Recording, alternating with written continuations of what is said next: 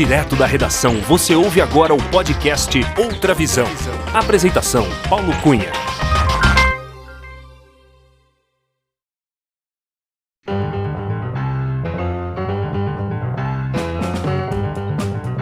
Alô, alô, olá! Seja muito bem-vinda, muito bem-vindo ao podcast Outra Visão. Eu sou o Paulo Cunha, o Paulão, e falo da redação da Outra Visão em Belo Horizonte. Este é o episódio número 23 do podcast Outra Visão.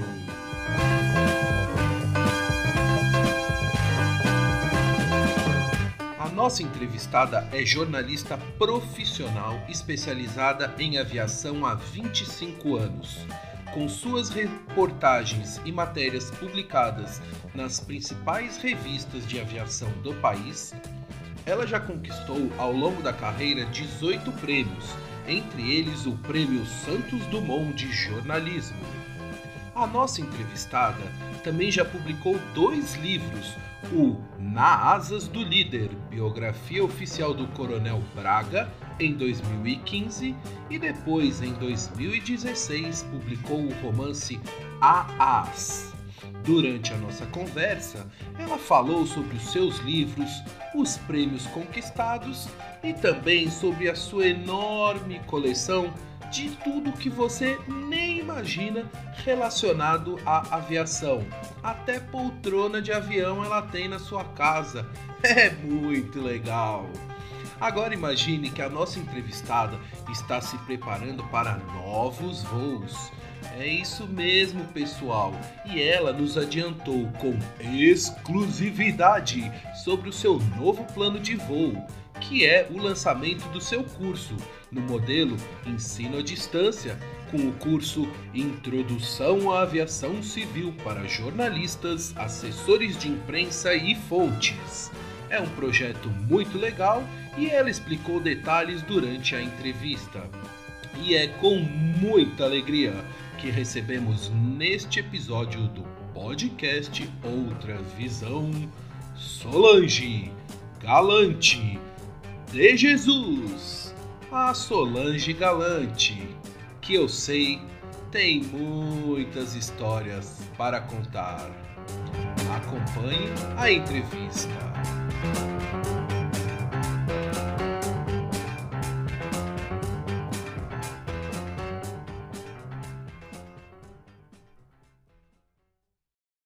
Alô, Solange Galante de Jesus. Tudo bem com você, Solange? Tudo beleza. Seja muito bem-vinda ao podcast Outra Visão. Muito obrigado por aceitar o convite e por prestigiar este podcast.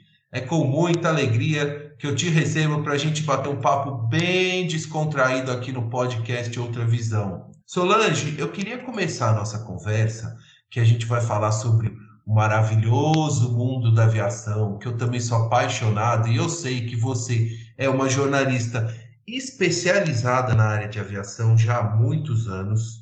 Mas eu queria saber, Solange, como, onde, por quê, com quem nasceu a sua paixão pela aviação?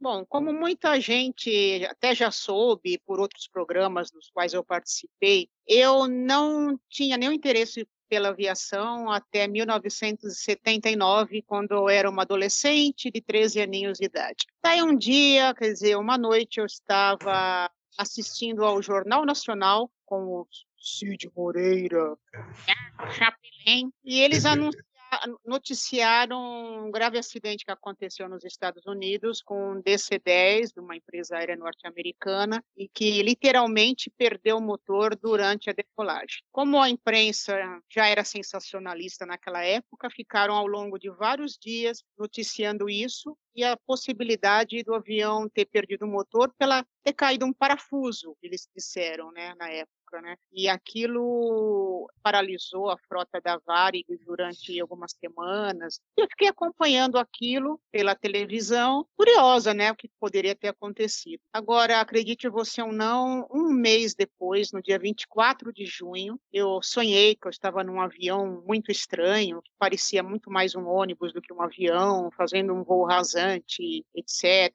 Aquelas coisas doidas que a gente sonha de vez em quando. Se uma curiosidade enorme pela aviação. E o meu pai trabalhava como zelador e, como eu sempre muito, ele pegava revistas que os moradores descartavam, jogavam fora, e trazia para casa para a gente ler. Revista Veja, Revista Nova, Manchete. E entre as revistas Veja de 78, que chegaram até mim, é, estava encartada aquela, aquela série O Mundo Maravilhoso da Aviação, publicado pela VAR, que você uhum. talvez tenha tido conhecimento. Né? E lá, em oito fascículos, eles explicavam como funcionava a aviação, como que voa o avião, como é que é fabricado, qual é o trabalho do piloto, o dia a dia da aviação. Eu li aquilo, eu fiquei doida, fascinada, E daí eu fui conhecendo pessoas da área, fui lendo mais a respeito, comprando revistas, e depois eu fiquei um tempo parada, cerca de uns nove anos, achando que eu tivesse curada disso, né? E daí eu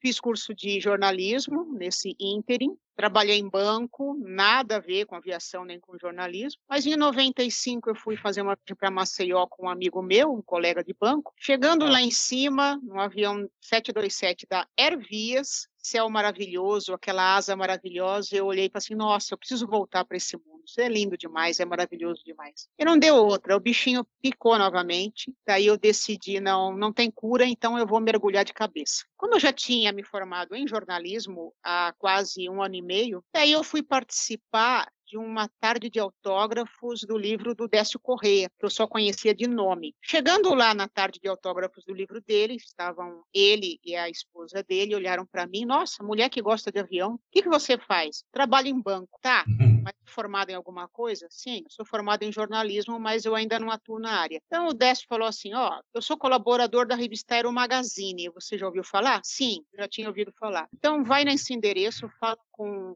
saudoso, né, hoje saudoso Roberto Pereira de Andrade, que é o editor lá, fala para ele que eu estou te indicando para escrever para a revista, porque nós temos poucos jornalistas participando de revistas de aviação. E daí eu comecei a ser jornalista especializada em aviação. Escrevi para várias revistas, além da, da Aero Magazine, e decidi que não tem cura, então vamos curtir essa saudável do.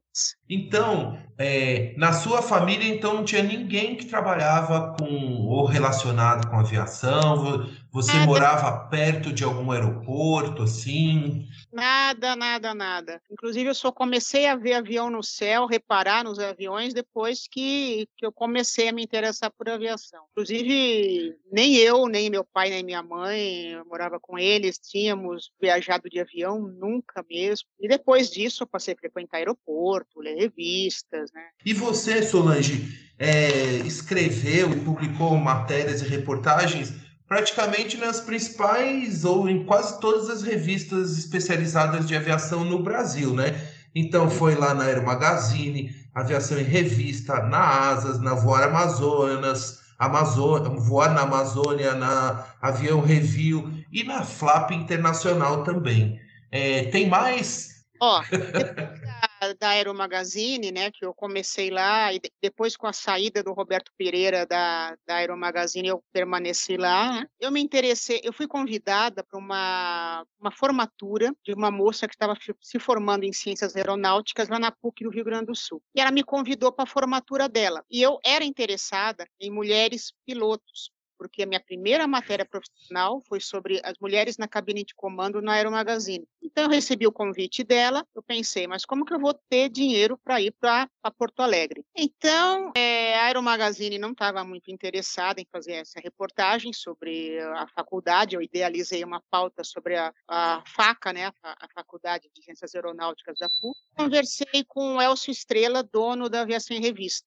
Ele falou: bom, a gente tem patrocínios aqui eu pago a, a ida e você vê como que você faz para a, a, viagem de volta. A PUC patrocinou a minha viagem de volta, então eu fui pela revista, voltei pela, pela PUC e eu fiz uma reportagem que se chamou Perfil do Novo Comandante às Vésperas do Século XXI, sobre o curso de aviação lá da, da PUC, que estava, acho que na terceira ou quarta turma. Assisti a formatura. Daí o Elcio Estrela me convidou a continuar escrevendo para ele. Eu sempre fui frila em todas as revistas. Depois, eu saí da, da, da aviação em revista e fui convidada pela FLAP para escrever lá, em 1909, final de 1994. Uns dois anos, não, uns cinco anos depois, Avião Revu me convidou por meio do Tiago Dupin. E foi assim, nesse, nesse tempo eu escrevi para associações de pilotos da, da Varig, da TAM, da Rio Sul, alguns jornaizinhos de bairro, inclusive um jornal de bairro lá do Rio de Janeiro. E assim eu fui fama, o pessoal foi me conhecendo, vendo que eu entendi alguma coisa da história. E comecei a ganhar alguns prêmiozinhos também, então o pessoal viu, nossa, ela realmente... Ah.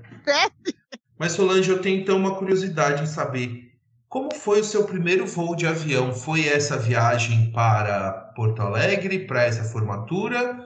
Como é que foi o seu primeiro voo? Não, foi bem antes. Foi quando eu ainda era só entusiasta. Né? Foi em 1982. Eu já conhecia o jornalista Lenildo Tabosa Pessoa, que tinha alguns livros sobre aviação e uma coluna regular de aviação no extinto Jornal da Tarde, às segundas-feiras. Ele também olhou para mim, né? Não, eu, eu escrevi para ele, daí ele me convidou a conhecê-lo a conhecê-lo lá na redação do Estado de São Paulo. Falou, pô, você se interessa mesmo por tal, né? O pessoal achava estranho a mulher agora de avião. Aí ele falou, você já voou? Eu falei assim, não, eu nunca voei. Inclusive, quando eu ia lá em Congonhas ver os aviões, eu estava lá, no, lá na prainha, né? Na, naquela muretinha, olhava para aqueles aviões, eu falava assim: voar é muito caro, eu acho que eu nunca vou voar, mas eu continuo gostando dos aviões mesmo assim. Quem me dera, muitos voos depois. Aí o Lenildo me levou a voar num corisco do Aeroclube de São Paulo, do qual ele era sócio, o November Juliette Sierra, e fomos fazer um bate-volta, eu, um dos filhos dele, um amigo dele, fomos para Viracopos. Fomos para Viracopos e voltamos. Dois anos depois, o avião caiu, não sobrou nada do, do Juliette. Foi é um acidente janeiro, infelizmente, com vítimas fatais. Né? Eu fiz mais uns dois voos com o Lenil, e daí ele me convidou um dia para participar de um voo de jornalistas. O voo de jornalistas, dois dias antes da inauguração do, do aeroporto de Guarulhos dia 18 de janeiro de 1985. Ele falou: Solange, quer participar desse voo? Tal, esteja lá em Congonhas, tal horário. Era no 767 Tango Alpha Charlie, o meu amado e querido Tango Alpha Charlie, porque eu voei duas vezes ele como jornalista. Então, eu fiz esse bate-volta, na verdade foi um salto, né? Congonhas para Guarulhos no 767 é um salto, não é nem um voo. Meu primeiro voo com um avião comercial. E ainda eu faria outro voo com ele como jornalista, mas eu não pude registrar, porque naquela época não, foi de repente, era feriado, não tinha onde comprar filme, eu tinha minha câmerazinha Instamatic, mas foi no 737-300 da Piedmont, que veio especialmente para o Brasil, para fazer um voo de teste que a Boeing estava oferecendo esse modelo de aeronave para a ponte aérea Rio-São Paulo. Então eu voei nesse. Piedmont entre Gonhas e Santos Dumont, também como uma jornalista que foi de saco, né? Nem era jornalista. que legal, Solange. E depois você é, ingressou na, na faculdade de jornalismo, inclusive numa das mais conceituadas de São Paulo, né, que é a Fundação Casper Libero. E como é que foi na sua experiência lá na, na faculdade de jornalismo? Como é que é? Você já também já estava falava muito de aviação ali naquela época com, entre seus colegas e como é que era no ambiente da faculdade?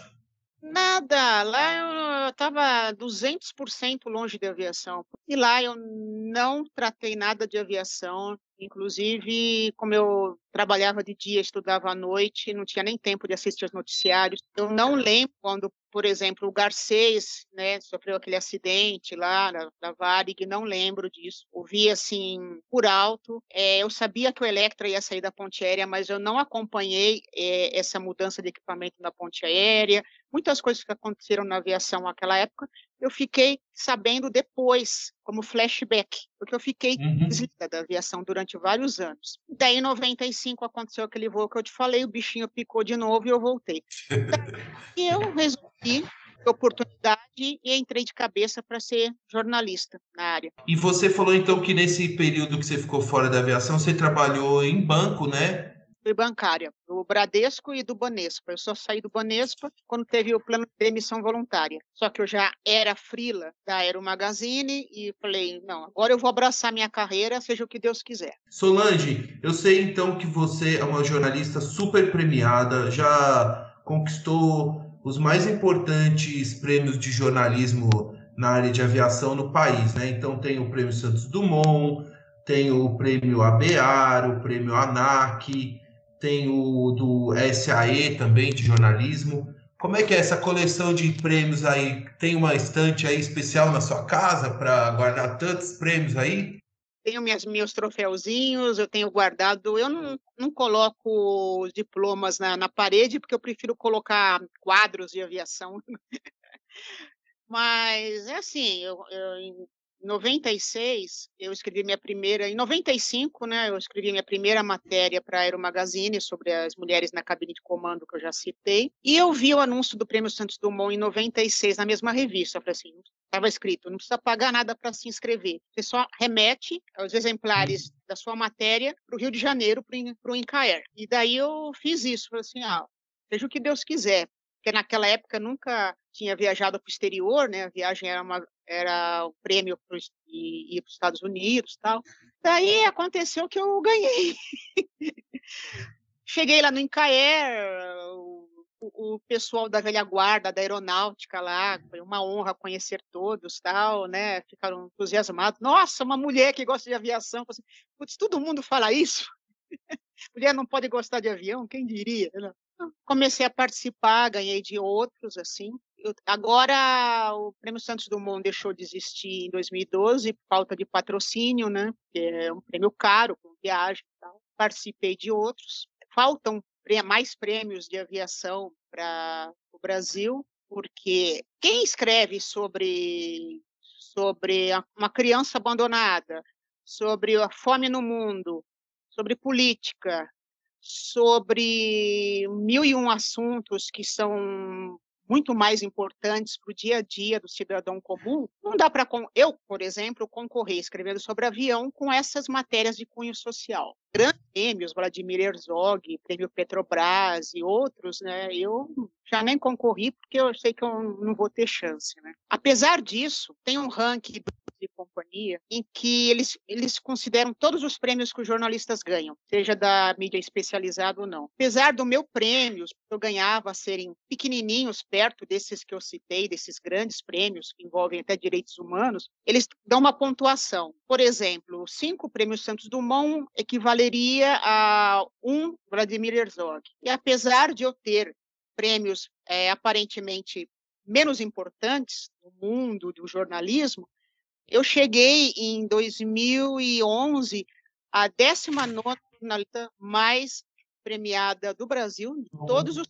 Isso Nossa! Inclui, isso inclui até o Roberto Marinho, que nunca vai me alcançar. Então, eu falei, nossa, então eu fui prestigiada, né? Cheguei a 19 tal, né? Então, eu me orgulho muito, muito do meu porque eu sou todos os jornalistas de aviação, só, só para concluir, a mais premiada, né? Incluindo homens, mulheres, tal, do presente e do passado. Mas o mais importante mesmo para mim, Paulo, é quando de vez em quando eu entro numa rede social ou quando o pessoal me vê numa entrevista, né, como aquela do Aero por Trás da Aviação, né, o pessoal escreve para mim, manda mensagem, putz, você é a Solange, que legal, eu leio tuas matérias, parabéns, eu gosto muito do que de ler o que você escreve. Pessoas comuns não são jurados, não são outros jornalistas, e simplesmente gostam do que eu escrevo. Isso, para mim, é muito mais importante até do que. Prêmio foi viagem, foi dinheiro que eu ganhei, que já gastei, tudo. e o troféuzinho, né? Mas quando alguém fala, eu gosto do que você faz, você faz bem, eu entendo a aviação pelo que você escreve. Muitas das pessoas que falam isso para mim, isso para mim é o maior dos prêmios, isso nada vai superar.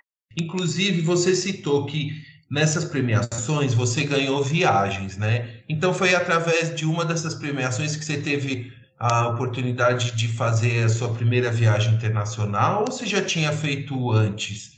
É, no Prêmio Santos Dumont, inclusive, era visita para a fábrica da Boeing, né? Que vocês. Exato. Foi graças ao Prêmio Santos Dumont, minha primeira viagem internacional foi em 1997.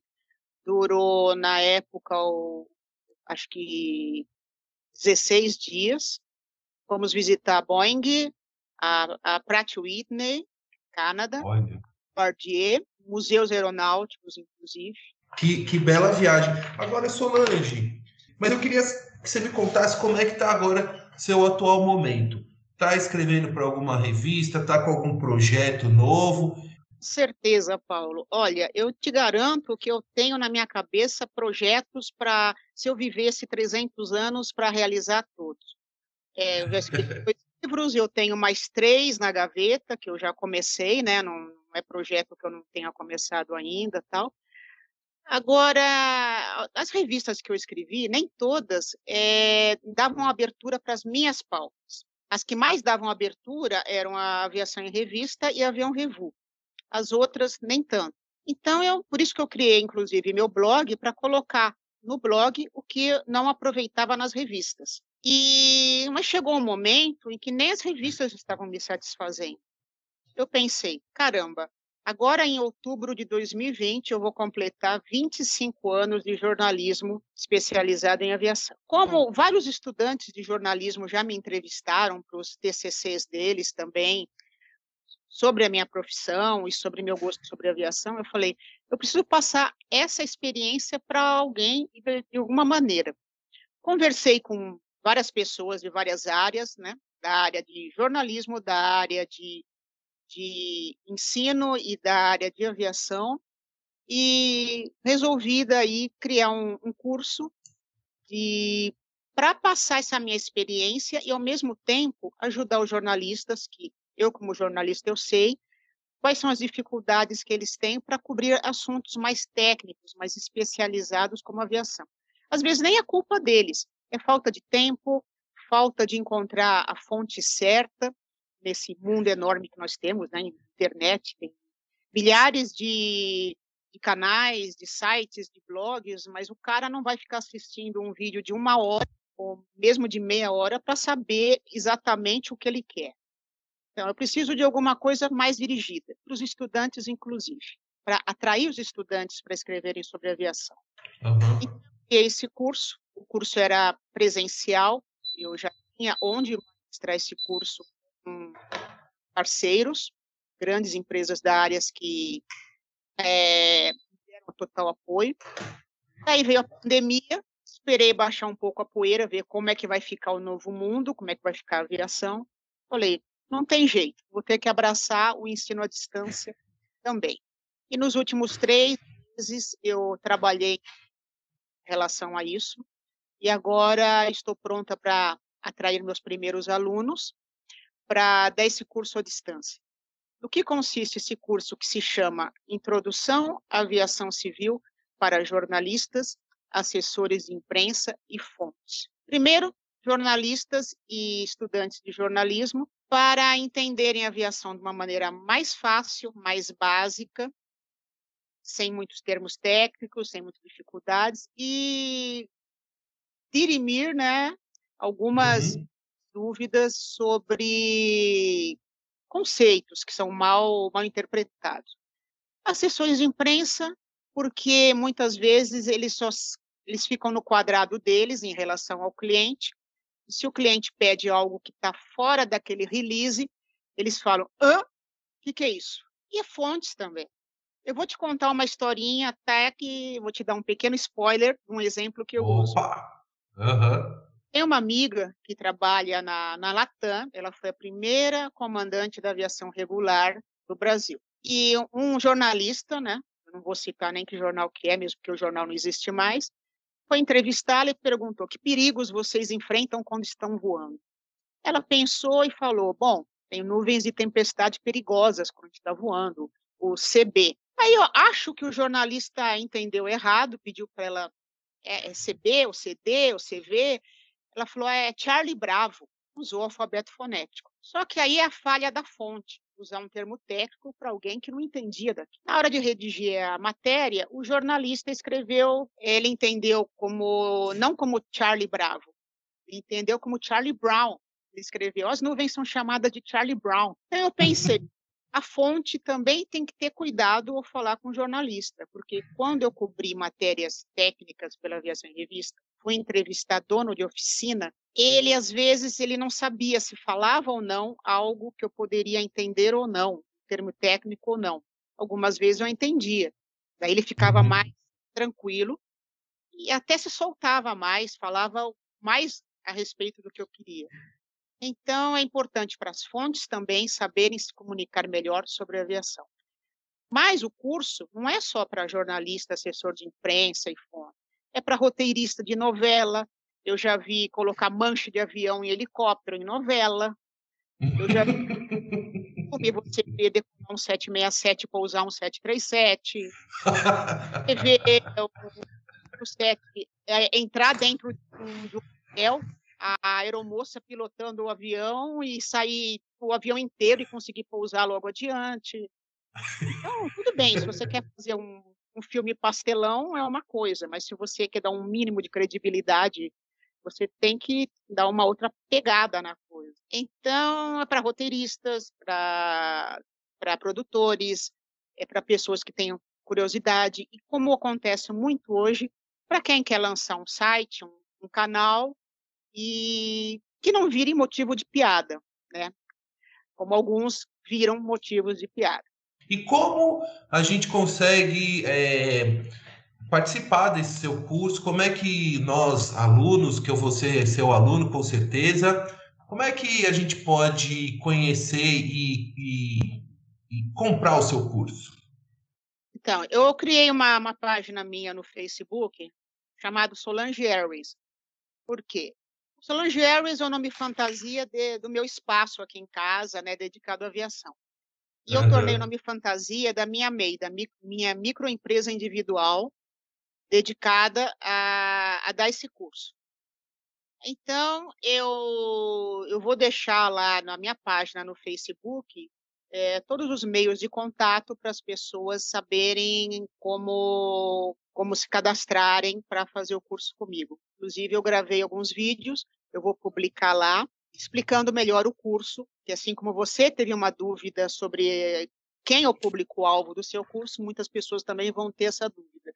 Eu vou colocar tudo lá direitinho, a minha Avan Premier, para atrair meus alunos e ajudar a aproximar o, a, a, não só o jornalista, mas o comunicador da aviação. Tanto que no meu curso, eu também falo do trabalho do jornalista, da lei de direitos autorais, do sigilo na fonte, das organizações de aviação civil, como a OACI, como a ANAC, IATA, NTSB. Então, é uma coisa bem ampla para vários públicos que quer, que tem interesse em comunicação e jornalismo. E ó, pessoal, eu sei que a Solange me, me falou que esse é o furo que ela está dando aqui para o podcast Outra Visão, antecipando essa notícia. E é com muita alegria que a gente vai ajudar a repercutir essa notícia para que seja um sucesso o curso. E eu pode contar comigo, Solange, que eu vou prestigiar. Inclusive, entrando nessa área de jornalismo, aviação e tal, o que, que você acha, Solange, desses sites aí que parece uma revista caras de aviação? Tem uma turma aí que escreve dois parágrafos aí tem 50 notícias no mesmo dia, mas é 50 notícias só de manchete barata. O que, que você acha, Solange? Elas, esse pessoal aí que acha que está fazendo jornalismo precisa ir, ir, dar uma passada lá no seu curso, né? Para aprender um pouco mais sobre o que é fazer jornalismo, né? Paulo, a maioria deles não faz por maldade. Eu vou dar um exemplo. É, quando começaram a, a existir as, as câmeras digitais, todo mundo virou fotógrafo. e todo mundo começou a mandar fotos para revistas, para jornais. Algumas revistas de jornais ficaram felizes porque conseguiam as fotos de graça, e isso comprometeu o trabalho de muitos fotógrafos. E com jornalismo a mesma coisa. Todo mundo do dia para a noite virou jornalista, e mesmo as revistas especializadas em aviação, a maioria de quem escreve para elas, para todas, não é jornalista. É um consultor de aviação, é um piloto, é um controlador de voo. Agora, nada contra, pelo amor de Deus, tenho amigos de todas as áreas, mas uhum. a gente tem que uhum. separar o joio do trigo. Eu tenho amigos que são pilotos, nunca cursaram jornalismo, mas escrevem muito bem e têm principalmente responsabilidade e ética sobre o que escrevem. E conheço também editores de revistas que pegam o texto de alguém, independente dele ser jornalista ou não, que estão inteirinho, escrevem um monte de bobagem e, e enxertam coisas que o redator não escreveu. Eu já vi de tudo nessa, nesses meus 25 anos. Então, como todo mundo virou jornalista, todo mundo acha que virou jornalista, fotógrafo e tudo, acha que pode publicar. É, pode pegar a foto dos outros e publicar, pegar texto dos outros e publicar como se fosse dele também, tal, né? Uma das matérias que eu, que eu bato o pé no meu curso é a responsabilidade, inclusive um dos módulos é a responsabilidade de escrever a informação correta. Eu não estou querendo ensinar o Padre Nosso ou o Vigário. Eu apenas estou dando uma, uma ajuda, porque como atualmente não é obrigatório ter curso para ser jornalista, isso de um lado é bom, do outro lado é ruim. Todo mundo está se aventurando nisso. Mas tem gente que sabe se aventurar com qualidade e tem gente que não. Eu conheço um uhum. monte de uhum. não é jornalista, não fez curso, não escreveu em revista, não escreveu em jornal, começou a criar o seu canal na internet e sabe o que é responsabilidade, coloca o, o crédito das fotos que usa, é, pede licença se, se quer usar o texto de alguém. Então, tem muita gente bacana. Então, não tem nem como dizer qual é a origem disso. Se é a falta de, de curso ou não é, se é está imitando alguém ou não está imitando alguém. Eu, quem quiser, saber fazer a coisa direitinho para não ter problemas no futuro, porque isso pode dar problema até jurídico. Fake news não existe fora só da aviação, existe também muita fake news dentro da aviação.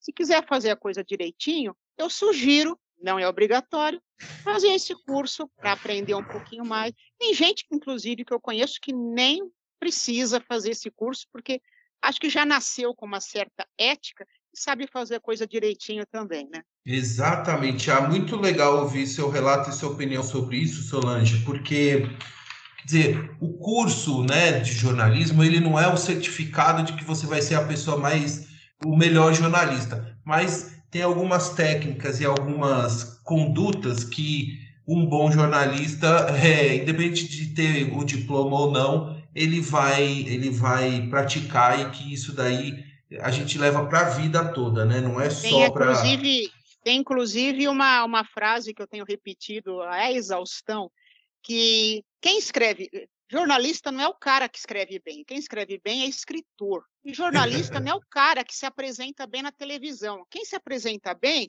é ator, atriz, é apresentador, é cantor. Jornalista vai muito além. Você é jornalista, você sabe o que eu estou querendo dizer. Isso chama-se uhum. responsabilidade. Um dos meus musos inspiradores foi o falecido Moacir Japiaçu, que, que tinha lá o Jornal da Imprensa, com C cedilha. Uhum. Uhum. Ele, ele, o pessoal fala às vezes para mim, ah, você fica apontando o erro das revistas de aviação? Bom, Moacir Japiaçu apontava erros da Folha, do Estado, do Globo, da, do, do, da rede RBS, do Times, né?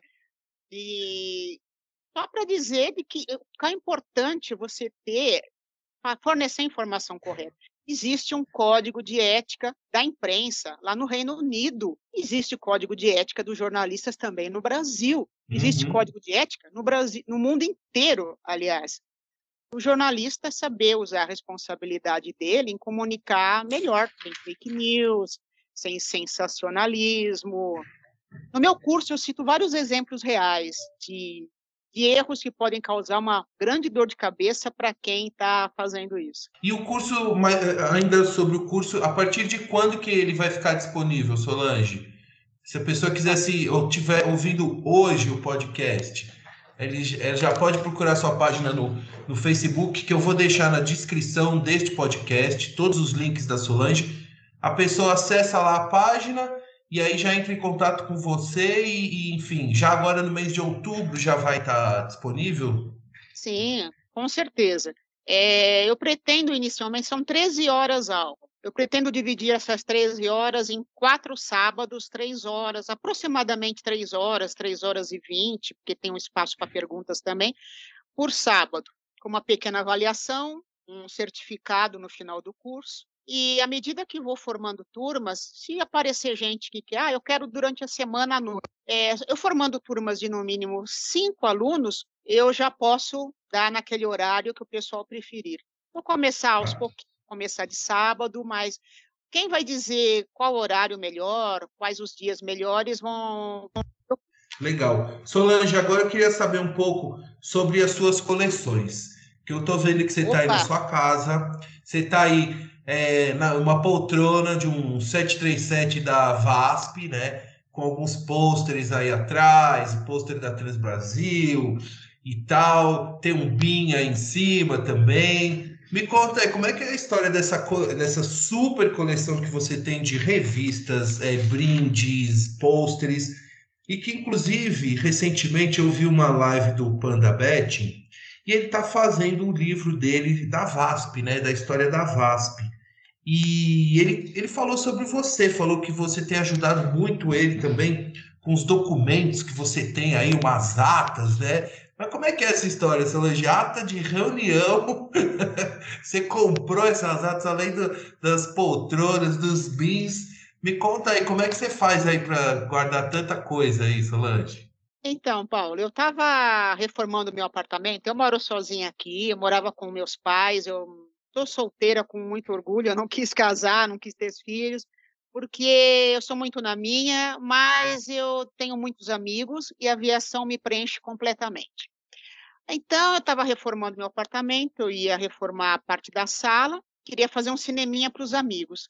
Aí surgiu a oportunidade que estavam desmanchando os VASP lá em Congonhas, e eu encontrei, o, estavam desmanchando o Serra Oscar Tango, 737-300, que não fazia parte da massa falida, por ele não pertencer à VASP, ele era leasing. Então, eu entrei em ah. contato com a, o dono do avião, a empresa de leasing proprietária da, da aeronave, é de um brasileiro que mora lá na Califórnia. Aqui em São Paulo, entrei em contato com a irmã dele e eu comprei algumas peças que ela estava colocando à venda. Ela estava colocando à venda por exemplo, as poltronas, ela queria vender o lote todo. Eu não ia comprar. Ou não quis. Daí ela começou a vender avulso. E daí eu comprei dela, comprei mais algumas peças de quem estava desmanchando avião, aviões lá. Comprei bins, oito metros de, de carpete, as poltronas, o, o trolley, janelinhas com embute na parede e tal, né, do Serra Oscar. Depois eu fui acompanhar, eu sou a pessoa que mais acompanhou o, os leilões da, da VASP promovidos pelo Conselho Nacional de Justiça. Então, eu comprei mais material, né? Comprei uns souvenirs aqui e fui conhecendo outras pessoas que tinham comprado mais coisas e queriam vender. Daí eu fiquei apavorada quando leiloaram os aviões da Transbrasil, os Boeing 767. Porque, como eu falei, meu primeiro voo comercial foi no Tango Alpha Charlie. Quando eu voltei para a aviação em 95, olhar na Aeromagazine, né? É, a minha primeira matéria profissional foi voando no Tango Alpha Charlie. Falei, esse avião pertence à minha família, ele é meu amor. Pode de repente acabar. Eu, eu conheci a pessoa que arrematou os aviões para tirar os aviônicos e revender, eu falei, pelo amor de Deus, eu quero uma parte desse avião que tenha a matrícula dele, né, para eu ter a prova de que era dele mesmo. Eu fiquei dois anos e meio chavecando no ouvido do cara, e o cara me deu de presente a porta do trem de pouso. Nossa! inteiro do Tango Alpha Charlie, uma das portas, né? Ele veio trazer aqui em casa. Eu sou uma, da, uma das poucas pessoas do mundo, acredito eu, que tem uma parte do primeiro avião comercial que voou. A gente sabe como é difícil conseguir isso, né? Eu tenho uma parte do primeiro avião comercial que eu voei.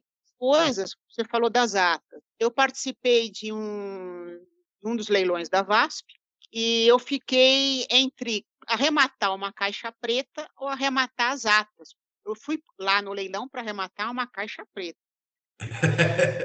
colocar os livros de ata da VASP, os livros de 1933 a 1970 38 completos é a história viva da companhia. Eu falei, ah, não, esquece tudo, esquece caixa preta, eu quero os livros de ata. Eu disputei esse, esse lote, né, online com um cara, eu presencial, mais um outro cara online, consegui vencer o cara, arrematei as atas por R$ 2.500, e o lance mínimo era R$ 2.000, né, coloquei 500 reais a mais, corri para o banco para fazer um empréstimo para poder pagar, Trouxe para casa, vi que tem muita coisa bacana lá. Eles falam, inclusive, sobre a vinda dos Scandia, inclusive dos protótipos, né? Que a VASP voou todos os aviões. Eu pensei, eu, eu preciso escrever um livro sobre isso, contar a história viva da VASP. Mas eu não tenho tempo, eu tenho outros projetos. Eu sabia que o, que o Panda queria escrever um livro sobre a VASP, com muita maestria, aliás. Ele tem, ele tem uma editora, ele trabalha com muita qualidade, por ele ser fotógrafo, inclusive, publicitário e fotógrafo. E ele se interessou, falou assim, Solange, você não quer fazer um leasing dessas atas? No Facebook falou isso para mim. Assim, podemos conversar, vem aqui em casa. Ele veio aqui, viu as atas, ficou doido. e eu vou te falar também, vou te dar mais um spoiler, deve essa depois, hein? Ele fez uma oferta pelas atas para ele levar lá para Miami e deixá-las em um local bem adequado, com ar condicionado, temperatura é, controlada, tudo para preservar, né? Então eu falei, tudo bem, mas eu quero uma cópia dela também, eu quero guardar, né? Eu assim, não, eu pago, eu pago a digitalização das atas para você.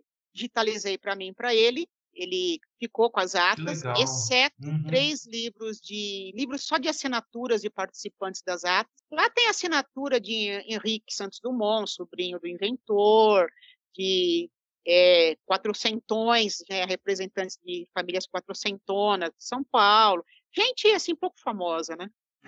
Olha. Eu fiquei com esses livros, ele ficou com os livros principais e eu já tinha adquirido com outras pessoas, né, é, gente que trabalhou na empresa, trabalhou em outras empresas, é, material fotográfico também, fora o que eu já tinha colecionado, comprado no Clube do Manche, em outros eventos tal, deixei tudo à disposição dele. Ele encontrou algumas coisas que realmente ele não tinha. E vou auxiliá-lo então com as fotos, algumas fotos da minha coleção particular que ele só escaneou e as atas que agora são de propriedade dele, mas eu tenho cópia também delas. Uhum. E ele falou: Solange, esse livro eu quero que seja até melhor do que os que eu já escrevi até hoje sobre outras empresas. Assim, putz, eu fico muito orgulhosa de ajudar nisso. Que legal. Estamos, estamos na expectativa aí da, de, desse, desse da VASP, que vai ser realmente muito especial, e com a sua colaboração direta aí com todos esses documentos, né? Solange, vamos caminhando aqui para a nossa aproximação aqui da pista, mas que ainda a gente tem algumas perguntas, estamos nos aproximando estamos do, do final. Solange, eu queria te perguntar sobre os dois livros que você escreveu, né? Que a gente ainda não falou, que foi o livro Nas Asas do Líder, biografia oficial do Coronel Braga, e também você escreveu o livro A As, né? Que é um livro da, do mundo feminino, né? Ah, é um romance. Me conta um pouquinho então desses dois livros, que um é a biografia e outro é um romance. Então, a As eu levei 35 anos para publicar. Por quê? Quando eu comecei a gostar de aviação, depois do caso do acidente, conheci o Lenildo e tal, tudo que eu conhecia sobre aviação, eu escrevi, comecei a escrever. Eu sempre gostei de escrever. Desde que eu aprendi a ler e escrever, eu escrevia contos, crônicas, jamais publicados. O que hoje o, a pessoa que começa a entrar no mundo da aviação faz, somente os jovens, os adolescentes, eles vão lá no Flight Simulator exercitar o que eles aprenderam. Naquela época não existia Flight Simulator, a década, começo da década de 80. Mesmo que existisse, eu não ia ter condições de comprar. Então, eu uhum. colocava tudo que eu aprendia no livro. E rascunhei esse. E quem tá, era muito famosa na época era a comandante Lucy Baltazar, que tentou ser PLA, não conseguiu, por preconceito né, de várias pessoas que ela encontrou na vida dela, mas ela foi muito comentada né, na, na, na, mídia sobre as dificuldades dela em ser uma piloto de linha aérea. Ela só foi considerada a primeira piloto de linha aérea do Brasil 21 anos depois. E também Márcia Mamana, que era uma acrobata, né, que morreu né, voando junto com outro piloto famoso da época, que era o, Simeone, e essas pessoas me fiquei maravilhada, assim, nossa, mulheres que tentam abraçar a aviação e, e não conseguem por um motivo ou por outro. Então eu criei uma heroína que seria supostamente a primeira piloto de linha aérea no Brasil. Só que o livro ficou lá meio encostado nesse período que eu fiquei longe da aviação. Quando eu retornei com a aviação em 95, graças a Deus, entre o material que eu tinha preservado, estavam os rascunhos do AAS. Eu reli aquilo, escrevi. Eu escrevi essa droga, preciso reescrever isso, porque era outra cabeça, era cabeça de adolescente, cabeça de quem não entendia muito de aviação ainda. E eu fui procurar pessoas que realmente entendiam da coisa, pilotos, controladores de voo, jornalistas mesmo da área. Foi aí também que eu conheci pessoalmente um ídolo meu, que era o jornalista Ernesto Klotzel. Eu conheci lendo a coluna dele no Jornal da Tarde City News eu o conheci pessoalmente, somos amigos até hoje, e ele me deu muitas dicas também. E depois eu fui reescrevendo a AS, e graças a Deus, hoje, além da, da, do método de publicação tradicional nas editoras, tem o livro por demanda. E livro por demanda eu consegui publicá-lo e sair vendendo eu mesma, né, para meus amigos tal, mas é o meu filho natural esse, digamos assim. Ah, que legal, que antes legal. de publicar o AS, eu fui convidada pelo próprio Coronel Braga para escrever a biografia dele. Eu o conheci no evento do Incaer, quando eu fui receber meu primeiro prêmio. Ele me convidou para visitá-lo lá no Musal. Eu o visitei no Musal e tentei fazer uma matéria sobre ele para a revista Aero Magazine, mas o pessoal não se interessou muito, achou que era muito e era muito comum, muito falado, muito famoso já, né?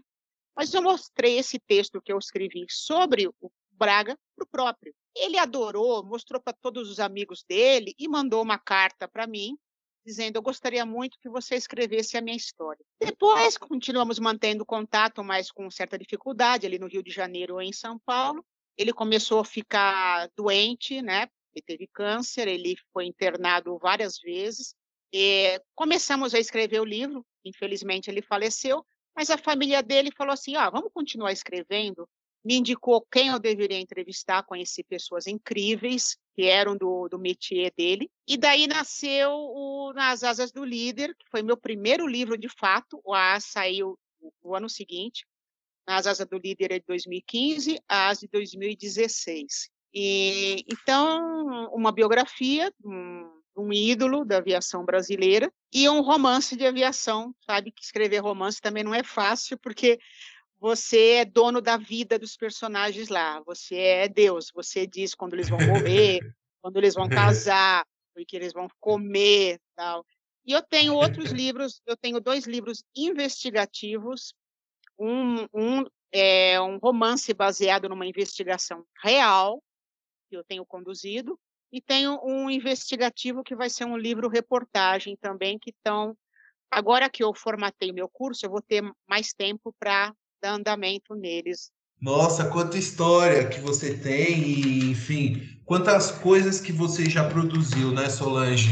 Parabéns pelas... horas aqui falando, ia falar a verdade. É, Parabéns pela sua linda carreira, Solange. É, Solange, eu, eu, gostaria de ir encerrando a nossa, nossa conversa hoje. Primeiro, agradecendo muito a você pela confiança, pela gentileza de compartilhar um pouco da sua trajetória no jornalismo, na aviação e também contar um pouco da sua vida pessoal, sobre suas coleções. Também gostaria muito de agradecer a todos os ouvintes, né, Solange, que nos acompanharam até aqui neste podcast muito especial de aviação. É, e Solange, eu gostaria que, para a gente finalizar, você deixasse uma mensagem final, um recado final, uma reflexão ou um pensamento, enfim, uma mensagem para os ouvintes do podcast Outra Visão. Bom, uma das coisas que eu quero dizer é que não pensem que só que as mulheres elas sofrem preconceito só quando são pilotos, controladoras de voo ou spotters.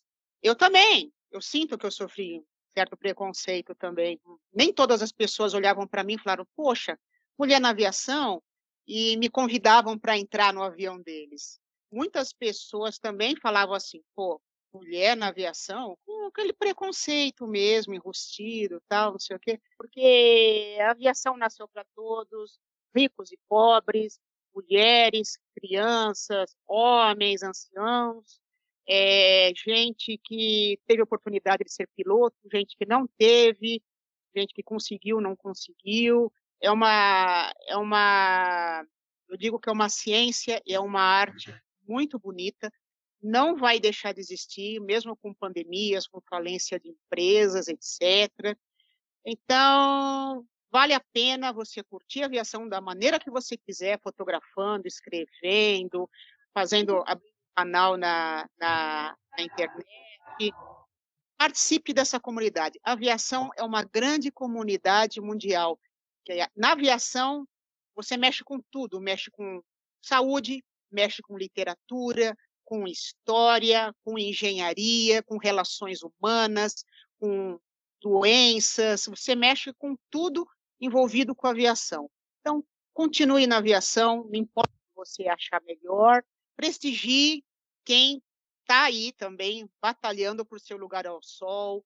Não tenha preconceito quando vir uma mulher pilotando um avião, quando ouvir uma voz feminina, quando encontrar uma pessoa que tenta fazer alguma coisa na aviação, mas faz com um pouco de, de amadorismo, digamos assim, vamos ajudar essas pessoas a, a, se integrarem.